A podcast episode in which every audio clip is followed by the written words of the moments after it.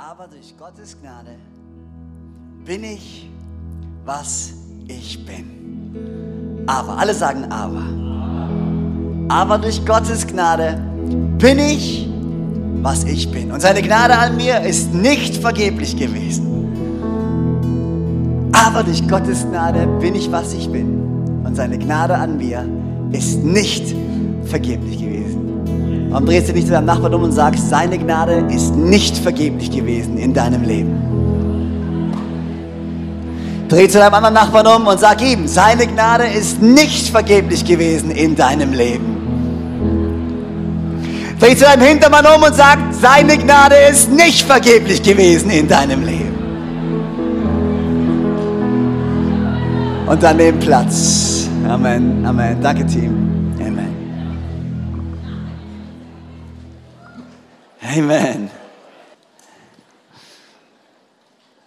Wie gut ist es zu wissen, hey, dass, äh, dass Gottes Gnade nicht vergeblich ist.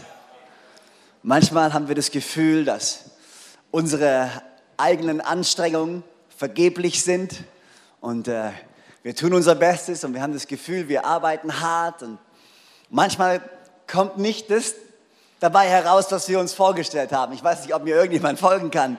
Ich glaube, das war mein schulisches Problem dass ich, ja, wobei ich habe nicht immer hart gearbeitet, aber wenn ich hart gearbeitet habe, dass ich nicht immer gleich das Resultat gesehen habe. Und, äh, und wenn du normal bist, so wie ich, was, ähm, warum jetzt jemand lacht, verstehe ich nicht. aber was, was durchaus passieren kann, ist, wenn du hart arbeitest für was und du siehst aber nichts, was dabei herumkommt, äh, dass du demotiviert bist und irgendwann dir die Frage stellst, warum lohnt es sich überhaupt für mich noch irgendwas zu tun, weil es kommt ja eh nichts bei rum. Ich sehe keine Auswirkungen, aber ich möchte dich wirklich ermutigen, dass, dass ähm, Gottes Gnade in deinem Leben nicht vergeblich gewesen ist. Und manchmal sehen wir diese Auswirkungen nicht gleich in der sichtbaren Welt. Aber glaub mir, nichts ist vergeblich mit Gott. Und sobald Gott seine Hand auf etwas legt und anfängt in einem Leben zu wirken, dann ist dieses Leben nicht mehr vergeblich. Wir haben die letzten Wochen uns ähm, mit Gnade beschäftigt. Ich habe letztes Jahr, Ende letzten Jahres mit der Gnadenserie angefangen und eigentlich habe ich das letzte Mal großartig verkündet gehabt, dass es die letzte Predigt war. Ähm, und, äh, aber wie ihr wisst, wenn ein Prediger sagt, ich komme zum Ende, was bedeutet das? Nichts.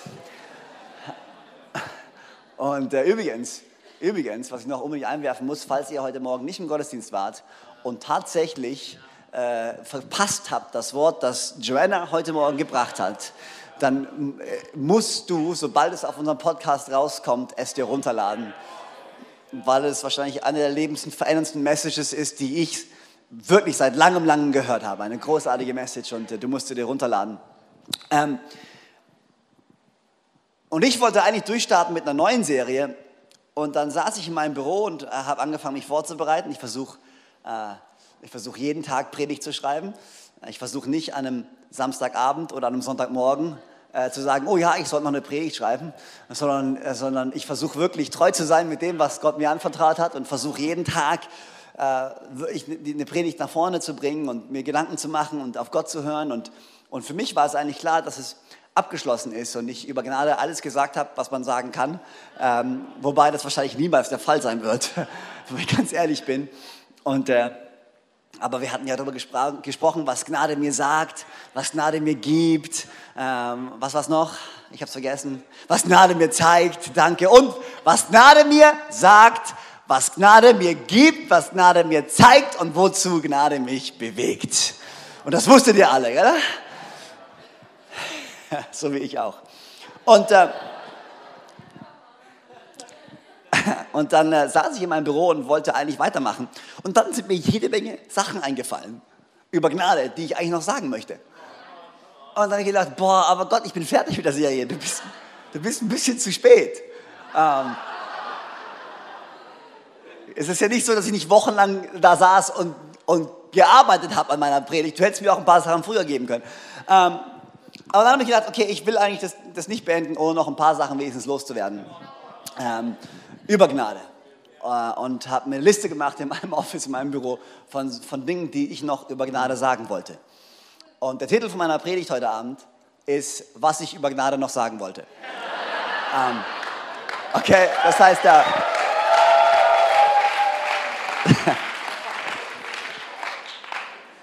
das äh, kannst du dir einfach aufschreiben.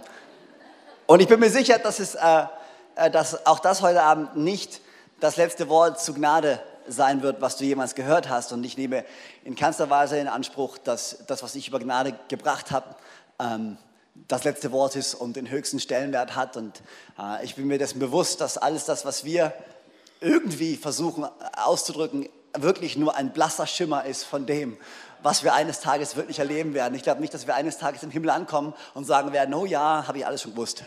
Äh, ich glaube, dass wir im Himmel landen werden und einfach absolut geflasht sind von dem und realisieren werden, dass wir nur die Hälfte, wenn überhaupt die Hälfte von dem verstanden haben, was Gott uns zeigen wollte. Und übrigens, heute Abend ist Benny Hases letzter Gottesdienst.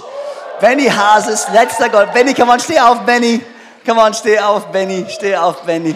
Jan, komm on, komm on. Jan, Janina, Joanna, komm hier. Warum beten wir nicht kurz für ihn? Sorry, lass uns kurz für Benny Haas beten, alright? Für die, die Benny Haas nicht kennen. Für die, die Benny Haas nicht kennen. Benny Haas ist ein absoluter Mann Gottes. Ist wirklich ein absoluter Mann Gottes. Und ähm, es ist eine absolute Freude gewesen, ganz im Ernst, eine absolute Freude, ich komme mal runter, ähm, eine absolute Freude gewesen, ähm, zu sehen, wie du dich in den letzten Jahren entwickelt hast. Ähm, du hast dich am College entwickelt, aber dann kamst du vom Hillsong College zurück, dann kamst hierher und zu sehen, was in deinem Leben passiert ist, gerade in den letzten eineinhalb Jahren, ist eine der größten Ermutigungen für Joanna und für mich gewesen. Ähm, weil du, ich glaube, dass in deinem Leben deutlich mehr passiert ist, als du es dir jemals hast vorgestellt. Und dann hast du die Entscheidung getroffen, zurückzugehen nach Australien, um äh, dein, was, was du machst, dein Bachelor, dein Masters, dein Masters, du hast dein Bachelor in Theologie schon, dein Masters in Theologie zu machen.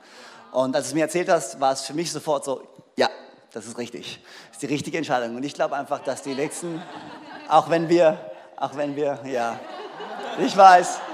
Er leitet die Kurse am Mittwochabend und er macht einen absoluten Hammerjob. Alright?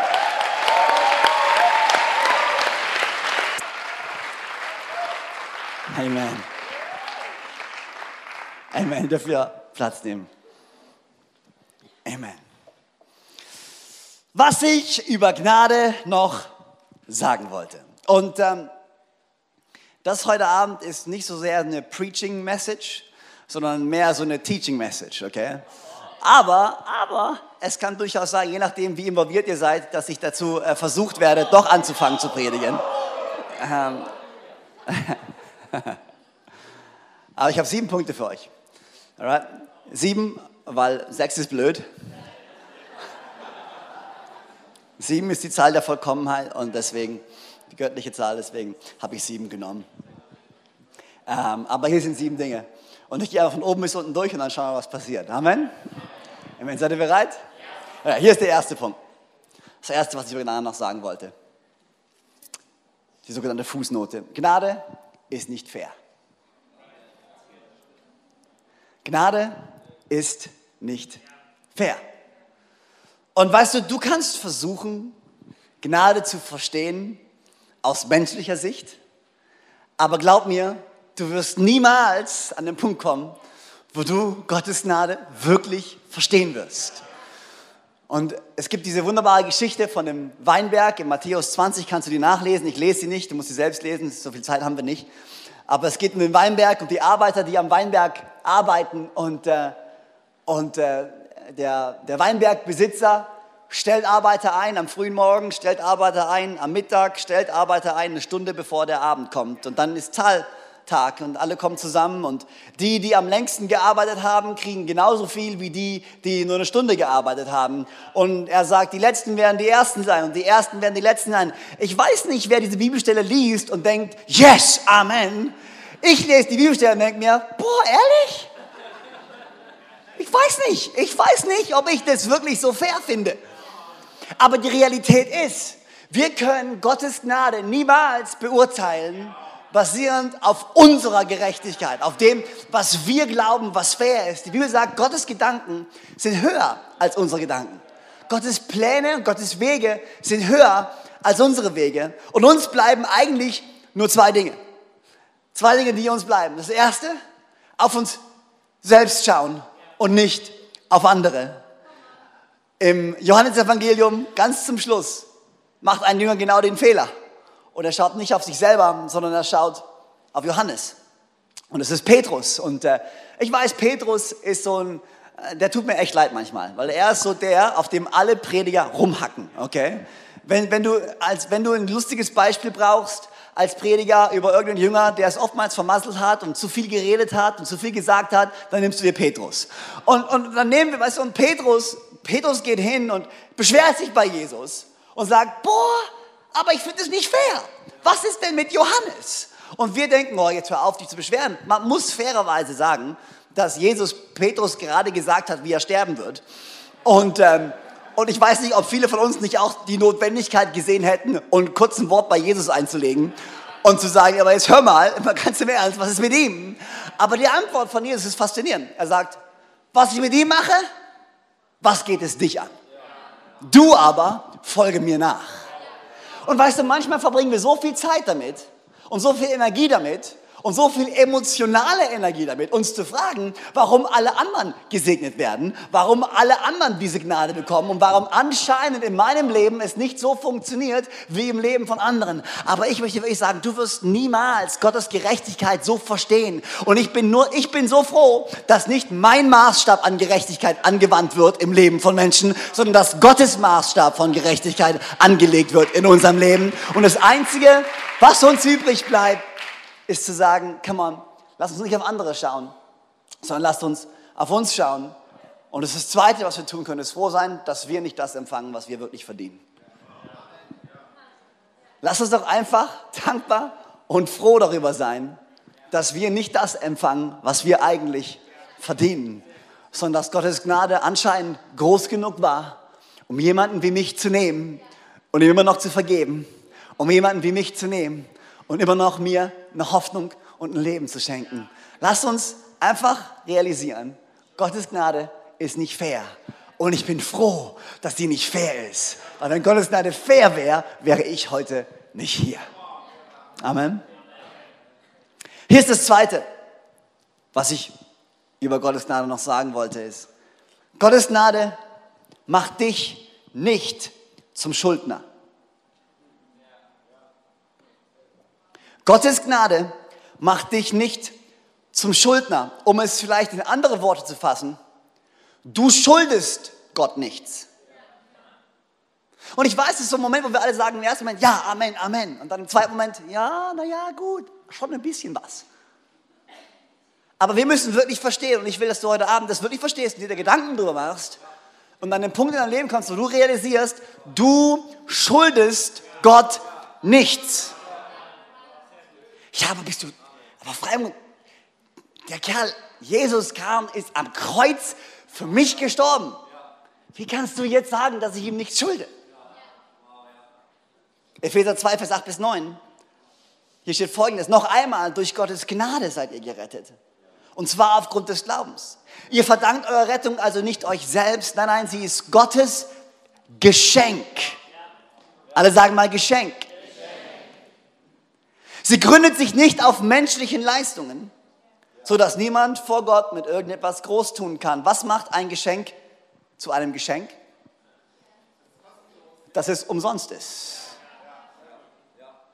Wenn ich dir was schenke, angenommen, angenommen, meine Tochter hat äh, mir gestern verkündet, dass sie davon geträumt hat, dass ich ihr einen Ferrari geschenkt habe.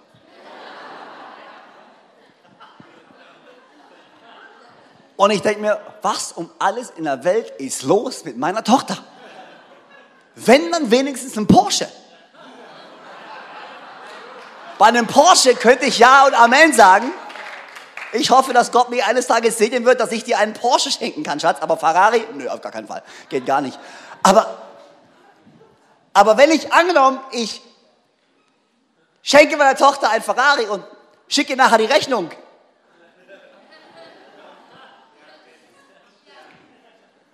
Angenommen, ich schenke meiner Tochter ein Ferrari und jedes Mal wir begegnen uns, denkt sie sich, oh ja, oh Mann, ja, ich musste noch den Ferrari zahlen. Sorry, tut mir leid, ja, ich muss ja noch, ich muss ja noch. Aber, oh ja, aber. Und ich sage jedes Mal, na, vergiss es, musst nicht zahlen. Und jedes Mal, wenn wir uns treffen, oh ja, es tut mir so leid, oh ja, Mann, du hast mir so ein Riesengeschenk gemacht, ich soll es dir wieder zurückzahlen. Ich muss es immer. Das würde unsere Beziehung komplett belasten. Aber ich glaube, so viele Christen leben genau so.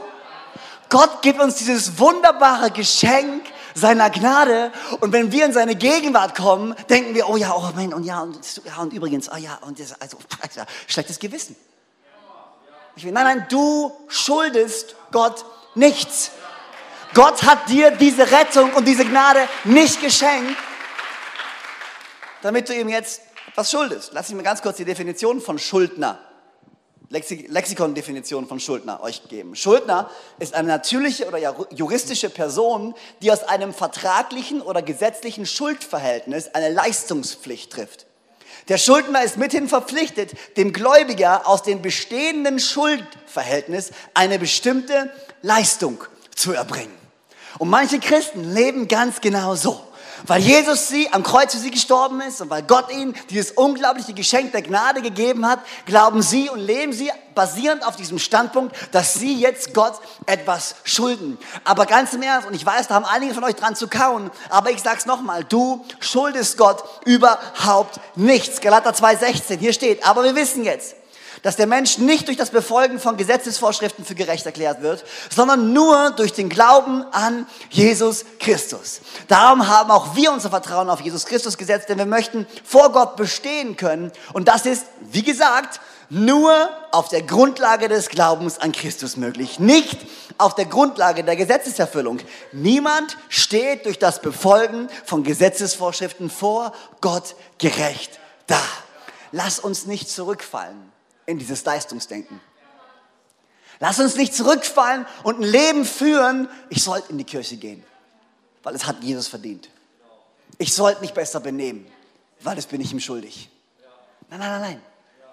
Lass uns dankbar sein, ja, Lass uns dankbare Herzen haben, aber mit dankbaren und freien und zuversichtlichen Herzen vor Gott treten, in seinen Thronraum, in seine Gegenwart. Nicht mit Schuldgefühlen, nicht mit Scham, nicht mit klein, so, so klein gedrückt, so, so, oh, nein, nein, come on. Dieses Geschenk ist nicht da, um deine Beziehung zu belasten. Er hatte dieses Geschenk gerne gegeben. Oh, oh, oh, oh, oh, oh, oh. Das muss ich noch. Er hat dir das Geschenk gerne gegeben. Lass mich das nochmal sagen. Jesus Christus ist gerne am Kreuz für dich gestorben. Das war nicht so, dass er im Himmel saß und sich gedacht hat, boah, ehrlich, für den?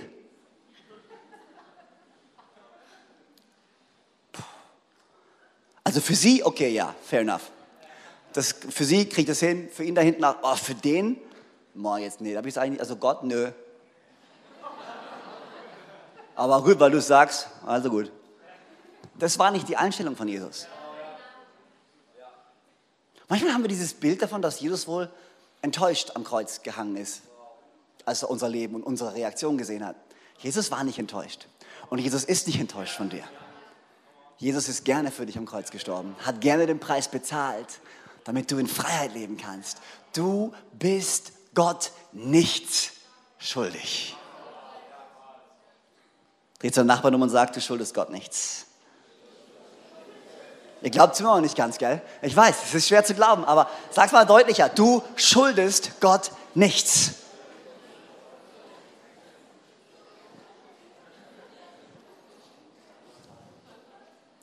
Hier ist das dritte, was ich über Gnade noch sagen wollte.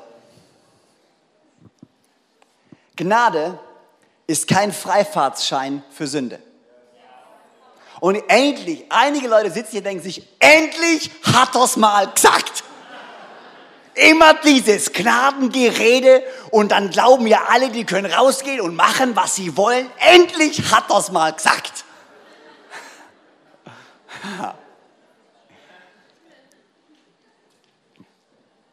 Manche Leute haben wirklich Angst, wenn man zu viel über Gnade spricht und äh, wenn man zu sehr auf Gnade fokussiert ist, dass Leute wirklich rausgehen und anfangen, ein Leben zu leben, wie sie es wollen, weil sie glauben, Gottes Gnade ist ja groß genug. Ich kann machen, was ich will. Und wenn ich machen kann, was ich will, und Gott mir Gnade schenkt, dann ist es ja wie ein Freifahrtschein. Das heißt, ich kann am Sonntag in die Kirche, kann ein bisschen beten und dann gehe ich raus und die Woche ist crazy und ich mache, was ich will. Na, du hast ein bisschen was missverstanden. Die Voraussetzung, die Voraussetzung dafür, dass uns vergeben wird, ist, dass wir unsere Sünden erkennen und sie bekennen und sie bereuen. Darf ich das nochmal sagen, weil es so schön ist. Ähm, die Voraussetzung dafür, dass uns vergeben wird, dass unsere Sünden uns vergeben werden, ist, dass wir sie erkennen, bekennen und bereuen. 1. Johannes 1, Vers 9. Doch wenn wir unsere Sünden bekennen, alle sagen wenn, wenn wir unsere Sünden bekennen, erweist Gott sich als treu und gerecht. Er vergibt uns unsere Sünden und reinigt uns von allem Unrecht, das wir begangen haben. Wenn wir unsere Sünden bekennen. Der Moment, in dem du Jesus Christus triffst, der Moment, in dem er wirklich in dein Herz kommt und du wirklich seine Gnade verstanden hast, ist der Moment, wo du dich nicht mehr umdrehen kannst und einfach sagen kannst, jetzt mache ich, was ich will, weil seine Gnade ist groß genug. Wenn das deine Herzenseinstellung ist, dann bezweifle ich, ob du Jesus Christus wirklich getroffen hast. Aber der Moment, wo du ihn erkennst, seine Güte, seine Liebe, seine Vergebung, ist der Moment, wo in deinem Herz ein Shift passiert. Und wenn wir, sagt die Bibel, unsere Sünden bekennen und wenn wir sie bereuen, in anderen Worten, wenn uns nicht gefällt, was wir dort getan haben, dann wird er uns unsere Sünden vergeben. Aber das macht das Ganze natürlich ein bisschen schwierig, weil ja heißt es jetzt, wenn ich nur wenn ich meine Sünden bekenne, wird mir vergeben. Ich weiß nicht, wenn das die volle Wahrheit wäre, dann hätte ich jetzt echt ein Problem. Weil weil woher weiß ich, ob ich wirklich für jede Sünde um Vergebung gebeten habe? Das ist ein bisschen schwierig, weil ich weiß nicht, ob du mitzählst.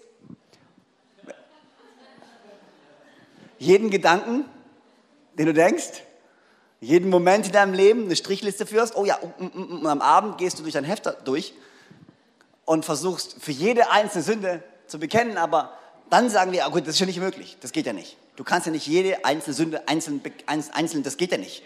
Weil da wären wir alle hoffnungslos verloren, weil wir sündigen so oft, wir kriegen das gar nicht mit. Das ist unser Problem. Ja gut, okay, dann einigen wir uns doch darauf, dass wir nur die großen Sünden. Ja gut, und was ist eine große? Ja gut, dann lass uns, lass uns Kategorien einführen. Es gibt die kleine Sünde, es gibt die mittelschwere Sünde, es gibt die große Sünde und es gibt die Killersünde. Bei den kleinen Sünden, wenn du es vergisst, na, wird zwar eine heiße Angelegenheit, aber kommst noch in den Himmel, ist gut.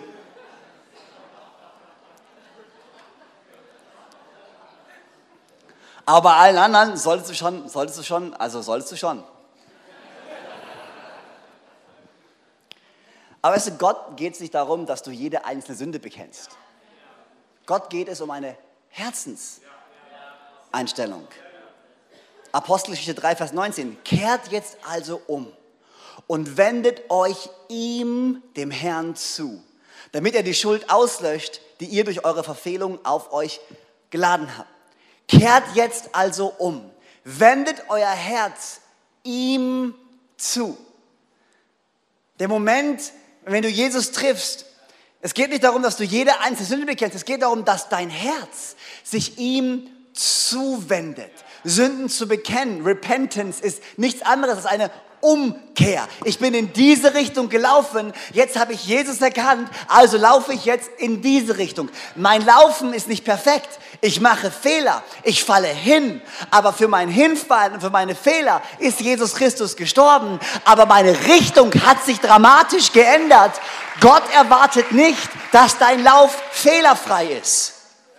Gott erwartet nur, dass sich deine Richtung verändert hat. Und der Moment, in dem sich deine Richtung verändert hat, kannst du nicht in die Gemeinde gehen, in die Kirche gehen, Gott preisen und rausgehen und absichtlich gegen Gottes Willen. Ja, wirst du gegen Gottes Willen handeln? Ja, wirst du. Wirst du Fehler begehen? Ja. Ist unser, unser, unser Christsein ein Reifeprozess, in dem wir langsam erkennen müssen, was Gottes Wille ist? Ja, alles das. Aber es geht um die Grundherzenseinstellung. Und als ich Jesus getroffen habe, hat sich mein Herz um 180 Grad gedreht. Ja, mein Lauf war nicht gerade und ja, ich habe ein paar Umwege gemacht, ein paar Sachen habe ich nicht verstanden und ja, ein paar Sachen habe ich vielleicht sogar willentlich verstoßen gegen Gott, aber einfach nur, weil ich es nicht besser gewusst habe. Aber dann hat Gott diese unglaubliche Gnade, um uns Stück für Stück zu zeigen, aufzuzeigen, Stück für Stück. Und da, wo Sünde zunimmt, nimmt Gnade umso mehr zu, sagt sein Wort. Gnade ist kein Freifahrtsschein. Ganz im Gegenteil, Gnade ist das, was dir die Kraft gibt, dieses Leben zu leben und trotz Fehler weiterzumachen. Weil wir alle wissen, was Gnade zu uns sagt. Du darfst nochmal. Du darfst nochmal. Gnade ist kein Freifahrtsschein. Hier ist das vierte, was ich über Gnade noch sagen wollte. Dein Verhalten bestimmt nicht das Ausmaß seiner Gnade. Puh.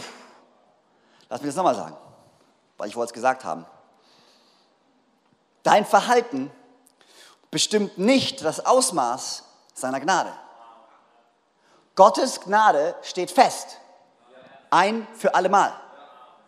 Keiner bekommt mehr Gnade und keiner bekommt weniger Gnade. Ah, lass uns wirklich aufpassen, dass wir nicht zurückgehen in dieses Leistungsdenken. Ja, wenn ich treu bin und wenn ich gut diene, dann segnet mich Gott mehr. Und dann schauen wir Leute an, die Gott segnet und wir denken uns, ja natürlich, natürlich, weil sie ein heiligeres Leben führen. Und wenn ich jetzt hingehe und ein heiligeres Leben führe und mehr bete und besser bin als Person, dann segnet mich Gott umso mehr und seine Gnade wird größer. Äh falsch. Ich weiß, das wäre so toll, wenn es so einfach wäre. Gott, ich habe heute drei Stunden gebetet. Lass mich den Arm dir hinter dem Rücken umdrehen. Jetzt erbitte ich ein bisschen mehr Segen, weil mein Leben ist jetzt heiliger, als es vorher war. Und deswegen, nein, nein, nein, nein, nein. Gottes Gnade ist für alle gleich. Gott hat keine Lieblingskinder. Okay, das habt ihr nicht verstanden. Lass mich das nochmal sagen. Gott hat keine Lieblingskinder. Gott, Gottes Gnade ist nicht mehr für die und weniger für die. Ist nicht so. Sorry, sorry, sorry, ist nicht so. Ja, aber warum, warum werden dann einige mehr gesegnet und andere weniger? Naja, gut. Nur weil Gottes Gnade gleich für alle ist, heißt es nicht, dass biblische Prinzipien nicht mehr funktionieren. Nur weil Gottes Gnade Realität ist, heißt es nicht, dass biblische Prinzipien nicht mehr greifen. Wenn du Gutes säst, wirst du Gutes ernten. Oh Gott, segnet ihn mehr. Nee, er hat wahrscheinlich Gutes gesät. Und so oft schauen wir uns das an, was andere haben und wir wollen das, was andere haben, aber wir sind nicht bereit, durch den Prozess zu gehen, so viel gute Saat zu sehen wie die und dann beschweren wir uns bei Gott, warum Gott sie segnet mehr als uns, anstatt einfach, anstatt auf andere zu schauen und uns darüber zu beschweren, was Gott in ihrem Leben tut. Warum lass uns nicht einfach anfangen, gute Saat zu sehen in unserem eigenen Leben, weil biblische Prinzipien von Saat und Ernte funktionieren immer noch. Ist nicht so, dass Gottes Gnade auf einmal diese Prinzipien aufgehoben hat. Galater 6, Vers 7 bis 9. Macht euch nichts vor. Gott lässt keinen Spott mit sich treiben. Ich liebe das. Macht euch nichts vor. Gott lässt keinen Spott mit sich treiben. Was der Mensch sät, das wird er auch ernten. Das ist so simpel. Ich liebe die Bibel, weil sie ist so simpel. Was der Mensch sät, das wird er auch ernten. Wer auf dem Boden seiner selbstsüchtigen Natur sät, wird als Frucht seiner Selbstsucht das Verderben ernten. Wer dagegen auf dem Boden von Gottes Geist sät, wird als Frucht des Geistes das ewige Leben ernten. Lasst uns daher nicht müde werden, das zu tun, was gut und richtig ist. Denn wenn wir nicht aufgeben, werden wir zu der von Gott bestimmten Zeit die Ernte einbringen. Gott segnet ihn nicht mehr als dich. Gottes Prinzipien zählen für alle. Und ich gebe dieses Beispiel so oft, wenn du einen Apfelbaum säst und ein Apfelbaum wächst und dann kommt der Apfel und du stellst dich hin und brichst in Tränen aus und sagst, aber ich will eine Birne. Das ist so unfair. Gott, warum hat er einen Apfel, einen Birnbaum und ich einen Apfelbaum? Ja, du Vollpfosten, weil du einen Apfelbaum gesät hast. Sorry, Vollpfosten soll man eigentlich sagen in der Kirche, gell? Doch, darf ich sagen, darf ich sagen. Okay, okay, okay. Du Vollpfosten. eigentlich wollte ich heute Abend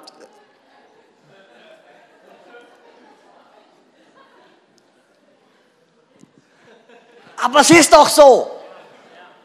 Du willst einen Birnbaum und keinen Apfelbaum? Dann hack den Apfelbaum um, grab die Wurzeln aus und seh einen Birnbaum.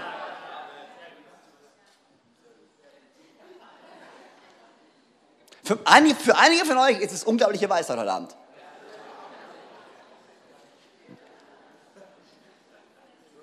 Du willst eine andere Frucht? Dann sehe was anderes. Und geh nicht hin und sag, dass Gott unfair ist weil er ihn mehr segnet als sie und sie mehr ihn als ihn und der mehr hat als ich. Und, nein, nein, nein. Was geht sich an, was ich bei ihm mache? Du folge mir nach. Gottes Gnade setzt das Prinzip von Saat und Ernte nicht außer Kraft. Hier ist das fünfte, was ich noch über Gnade sagen wollte. Macht es Sinn heute Abend übrigens für euch? Gehorsam ist trotzdem nicht oldschool. Und jetzt ist wieder der Moment, wo einige einfach tief durchhaben und sagen, boah, ich bin so froh, dass er das noch gesagt hat. Gehorsam ist trotzdem nicht oldschool. Titus 2, Vers 11 bis 12. Denn in Christus, also sagen wir mal in Christus, ist Gottes Gnade sichtbar geworden. Die Gnade, die allen Menschen Rettung bringt. Sie erzieht uns dazu. Gnade erzieht uns dazu, uns von aller Gottlosigkeit und von den Begierden dieser Welt abzuwenden und solange wir noch hier auf der Erde sind, verantwortungsbewusst, uhuhu, verantwortungsbewusst zu handeln, uns nach Gottes Willen zu richten und so zu leben, dass Gott geehrt wird. Dein Gehorsam ist immer noch unglaublich wichtig. Und dein Gehorsam gegenüber seinem Wort und gegen dem, was er zu uns spricht, ist immer noch unablässig, absolut das Wort Gottes, heilig und wichtig und zählt für unser Leben. Aber ich befolge seine Gesetze nicht mehr, damit ich gerettet werde. Ich bin gerettet. Mein Herz hat sich verändert und jetzt trachte ich nach den Dingen, die Gott will. Ich will das, was Gott will. Deshalb möchte ich so leben, wie es er mir sagt, weil ich weiß, was sein Wort sagt, der beste Weg ist zu leben. Weil ich weiß, auch wenn ich nicht alles verstehe, was hier drin steht, wenn ich das anwende, was hier drin steht, mein Leben besser wird und nicht schlechter wird. Gehorsam ist absolut notwendig im Leben für uns als Christen sein Wort als höchste Instanz anzusehen. Gott wird dir niemals etwas anderes sagen, als in diesem Wort steht übrigens. Weil das hier ist Gottes Wort. Und er wird dir niemals sagen, was, was gegensätzlich zu dem ist, was hier drin steht. Aber Gottes Wort ist ein gutes und vollkommenes Wort und gehorsam gegenüber dem zu sein, was er dir sagt ist sowas von relevant für dich und sowas von, von Vorteil für dich. Gehorsam ist also alles andere, nur nicht oldschool. Der Unterschied ist nur, wir versuchen nicht mehr, durch unseren Gehorsam gerettet zu werden, sondern wir versuchen vielmehr Gottes Absichten auf dieser Erde zu sehen, weil wir Gottes Absichten verstanden haben und jetzt gemeinsam mit ihm an seinem Reich bauen wollen. Mein Herz hat sich gewendet. Hier ist das sechste was ich über Gnade noch sagen wollte, ist, dass Gnade muss einfach geteilt werden. Gnade muss geteilt werden. Ein Geschenk so gut darf man anderen nicht vorenthalten. Ein Geschenk, was so gut ist, darf man anderen nicht vorenthalten. Und ich möchte, dass wir auf das Herz von Paulus hören. Paulus hat diese Gnade verstanden und Paulus konnte gar nicht anders. Und hier ist, was er den Römern sagt im Römerbrief 1, Vers 14 bis 16. Da sagt er folgendes, allen weiß ich mich verpflichtet. Sowohl den Völkern der griechischen Kultur als auch den übrigen Völkern, sowohl den Gebildeten als auch den Ungebildeten. Darum ist es mein Wunsch, auch euch in Rom diese Botschaft des Evangeliums zu verkünden. Zu dieser Botschaft bekenne ich mich offen und ohne mich dafür zu schämen. Denn das Evangelium ist die Kraft Gottes, die jedem, der glaubt, Rettung bringt. Ich liebe es. Zu dieser Botschaft bekenne ich mich offen und ohne mich dafür zu schämen, denn das Evangelium ist die Kraft Gottes, die jedem, der glaubt, Rettung bringt. Gnade muss geteilt werden. Dieses Geschenk von Gott ist so groß. Come on, lass es unseren Arbeitskollegen nicht vorenthalten. Lass es unseren Mitschülern nicht vorenthalten. Lass es unseren Eltern nicht vorenthalten. Lass es unseren Geschwistern nicht vorenthalten. Lass es unseren Freunden nicht vorenthalten. Wenn du Gottes Gnade erlebt hast, lass uns nicht so eigensinnig sein, sie für uns behalten, sie einschließen. Nein, das gehört mir. Nein, nein. Denn niemand zündet eine Kerze an um sie unter einen Topf zu stellen, sondern du stellst sie auf den höchsten Punkt im Raum, damit jeder, jeder Licht bekommt. Schäm dich nicht dafür. Werd nicht zum Bibeltotschläger. Nimm nicht deine Bibel in die Hand und versuch jeden die Bibel über den Schädel zu ziehen und deinen Klassenkameraden jeden Tag vorzupredigen, was sie falsch machen. Das ist nicht, wovon ich spreche. Gnade muss geteilt werden. Was heißt es? Es gibt dieses wunderbare Gleichnis vom untreuen oder undankbaren Verwalter. Der hat seinem König richtig viel geschuldet. Viel mehr, als er jemals hätte zurückzahlen können. Und er kommt zu seinem König und der König oder der Herr sagt, ich vergebe dir all deine Schuld. Er hat Gnade empfangen. Und dann ist er rausgegangen und jemand anders hat ihm ein kleines bisschen geschuldet. Und er hat ihm gesagt, ich bestehe darauf, dass du es mir zurückzahlst. Er hat es nicht geschafft, diese Gnade weiterzugeben.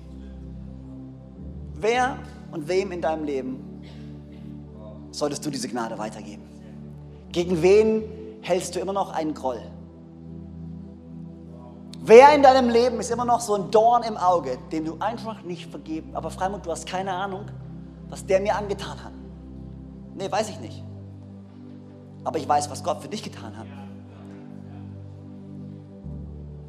Was Gott für dich getan hat, hat er auch für deinen größten Feind getan. Auch wenn wir es nicht mögen. Deswegen bin ich so froh, dass seine Gnade nicht basiert auf meinem Urteilsvermögen. Weil ich wüsste, wen ich in den Himmel lassen werde und ich wüsste, wen nicht. Aber Gott versucht, so viele wie möglich zu retten. Lass uns die Gnade, die uns zuteil geworden ist, nicht anderen vorenthalten. Sondern lass uns anderen die Gnade weitergeben. Nicht vorpredigen, nicht vorpredigen, nicht ihre Fehler aufzählen. Nee, nee, lass uns es vorleben. Lass uns diese Gnade weitergeben. Sechstens ist, dass Gnade geteilt werden muss. Und hier ist mein siebter Punkt. Mein letzter Punkt für heute Abend. Von dem, was ich über Gnade noch sagen wollte, ist, wir kämpfen, oder Gnade kämpft nie um Gottes Herz für uns. Gnade kämpft immer um unser Herz, für ihn. Gnade kämpft nie um Gottes Herz. Gnade kämpft immer um unser Herz. Die Bibel beschreibt unser Leben als ein Kampf, unser Leben als ein Rennen. Die Bibel beschreibt unser Leben als eine Einladung auf diesen engen Pfad. Aber dieser Kampf, der herrscht, in diesem Kampf, in dem wir stehen, dieser Kampf geht niemals um Gottes Herz. Gottes Herz steht fest. Um Gottes Herz musst du nicht mehr kämpfen. Dieses Leben, was, wir führen, wir kämpfen nicht um Gottes Anerkennung. Wir kämpfen nicht darum, dass Gott uns liebt. Der Kampf für sein Herz. Ich habe mit Alex gesprochen. Alex Landmann, unser Campuspastor in Konstanz, der Vater geworden ist von einer kleinen Tochter. Und äh, ich habe versucht, ihn äh, darauf vorzubereiten, wie das ist, wenn du zum ersten Mal so eine kleine Prinzessin, äh, die dann auch nicht mehr weggeht, ähm, in deinem Arm hältst, wenn, wenn die Geburt vorbei ist und du auf einmal dein eigenes Kind de deine eigene Tochter in deinem Arm hältst. Und ich weiß, für die, die kein Kind bekommen haben, ihr könnt es nicht nachvollziehen.